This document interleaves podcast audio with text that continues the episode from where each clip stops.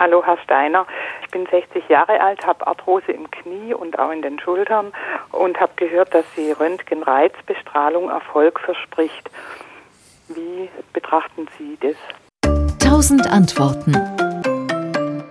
Ja, die Röntgenreizbestrahlung gehört in den Fachbereich der Radiologie bzw. der Strahlentherapie und sorgt letztendlich durch die Bestrahlung für eine Steigerung der Durchblutung im Arthrose betroffenen Gelenk, was dann wiederum schmerzlindernd und entzündungshemmend wirkt.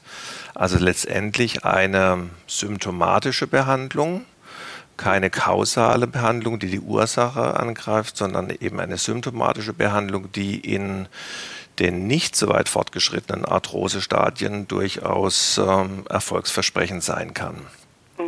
Die äh, nicht so weit fortgeschrittenen Stadien, wie ab wann würden Sie sagen, bis wann hat es noch einen Wert oder ab wann nützt es nichts mehr? Also es gibt ja verschiedene Klassifikationen zur Einteilung der Arthrose.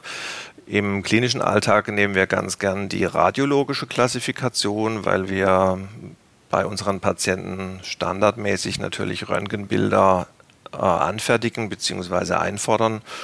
Und hier unterscheidet man Arthrosestadien beginnen bei 1 bis zum Endstadium 4. Genau. Und ich würde jetzt glauben, dass eine Röntgenreizbestrahlung Sinn macht, sicherlich in den Stadien 1 und 2 und dann in Abhängigkeit der Beschwerdesymptomatik vielleicht auch noch im Stadium 3.